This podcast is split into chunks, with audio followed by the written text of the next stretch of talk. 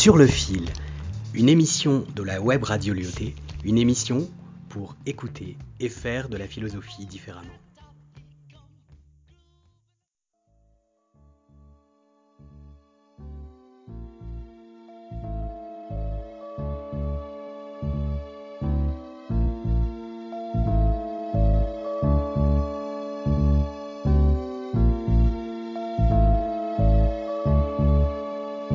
Début, il y avait la terre, la mer et le ciel, des forêts verdoyantes et des rivières de miel, des fruits d'or poussés sur les arbres, la vigne s'enlaçait discrètement sur des colonnes de marbre ou nichées, des oiseaux de toute espèce dans un balai éternel. C'était une pièce mise en scène par un maître parfait. Et dans ce tableau, l'homme fut élevé. On racontait que si l'Éden fut l'écrin de ce monde établi, l'humain devait être le rubis qu'il avait sorti.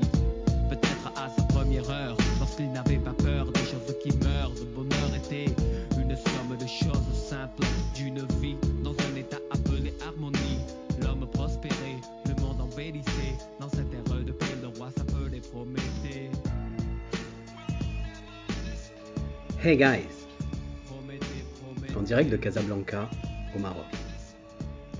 Je vais vous raconter ici une série mythique, scénarisée par Platon dans un de ses dialogues intitulés Protagoras.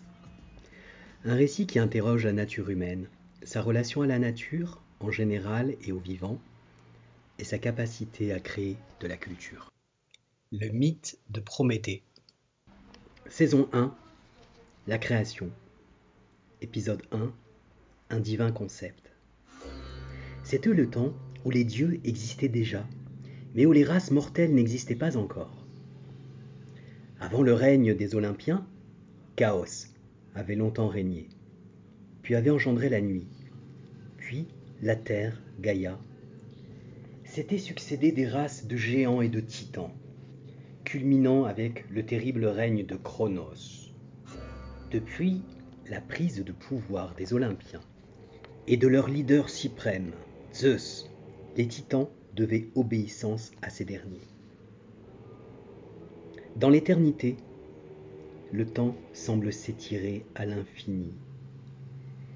Les événements semblent se répéter de façon cyclique, comme dans un éternel retour. Les Olympiens vivent leur vie sous la gouvernance de Zeus. Mais les dieux aussi se lassent. Les jeunes, les enfants de Zeus, commencent à se plaindre. Ils sont blasés, ils s'ennuient ferme, ils se réunissent et discutent entre eux. Apollon propose alors de belles histoires qui divertissent et qui se suivent par étapes, qui se découpent en saisons et en épisodes par exemple. Oh oui, avec des intrigues amoureuses, dit Aphrodite. Avec des batailles et des combats glorieux, dit Arès. Ok, mais des histoires bien écrites et où on apprend des choses surprenantes, dit Athéna. Oui, mais comment? Qui va procurer un tel divertissement? C'est là qu'intervint Dionysos. Et si nous inventions des espèces nouvelles? Non pas immortelles comme nous, mais mortelles, soumises au temps et au hasard, et qui tantôt nous feraient rire, tantôt nous feraient pleurer. Ils soumirent le projet à leurs aînés qui l'approuvèrent. Épisode 2 Les Titans. Quand vint le moment marqué par le destin pour la naissance de celles-ci, les races mortelles, voici que les dieux les façonnent à l'intérieur de la terre avec un mélange de terre et de feu et de toutes les substances qui se peuvent combiner avec le feu et la terre. Hermès a l'idée de confier la finalisation des espèces vivantes à un titan célèbre pour sa sagesse et intelligence, à Prométhée le prévoyant. Au moment de les produire à la lumière, les dieux ordonnent à Prométhée de distribuer convenablement entre elles toutes les qualités dont elles avaient à être pourvues. Zeus vient personnellement voir le titan. Je te confie toutes nos créatures. Ce sont encore des prototypes expérimentaux.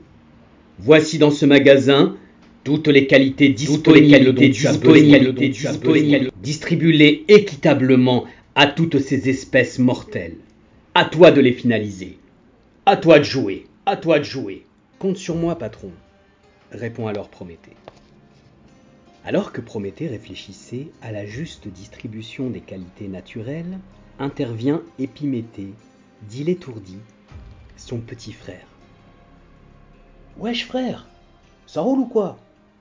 Eh, il est parti le big boss Vas-y gros, laisse-moi faire la distribution moi-même, s'il te plaît. Tout le monde me fait une réputation de bouffon ici là. Laisse-moi une chance de prouver ma valeur. Toi tu superviseras le travail, quand j'aurai fini, tu viendras contrôler le résultat. Qu'est-ce t'en dis? Malgré la responsabilité qui lui incombait, Prométhée, qui adorait son petit frère, accepta. Épisode 3 Harmonie universelle. Dans cette distribution, Épiméthée donne aux uns la force sans la vitesse. Aux plus faibles, il attribue le privilège de la rapidité. À certains, il accorde des armes. Pour ceux dont la nature est désarmée, il invente quelque autre qualité qui puisse assurer leur salut. À ceux qu'il revêt de petitesse, il attribue la fuite ailée ou l'habitation souterraine. Ceux qu'il grandit en taille, il les sauve par la même. Bref, entre toutes les qualités, il maintient un équilibre. En ses diverses inventions, il se préoccupait d'empêcher aucune race de disparaître.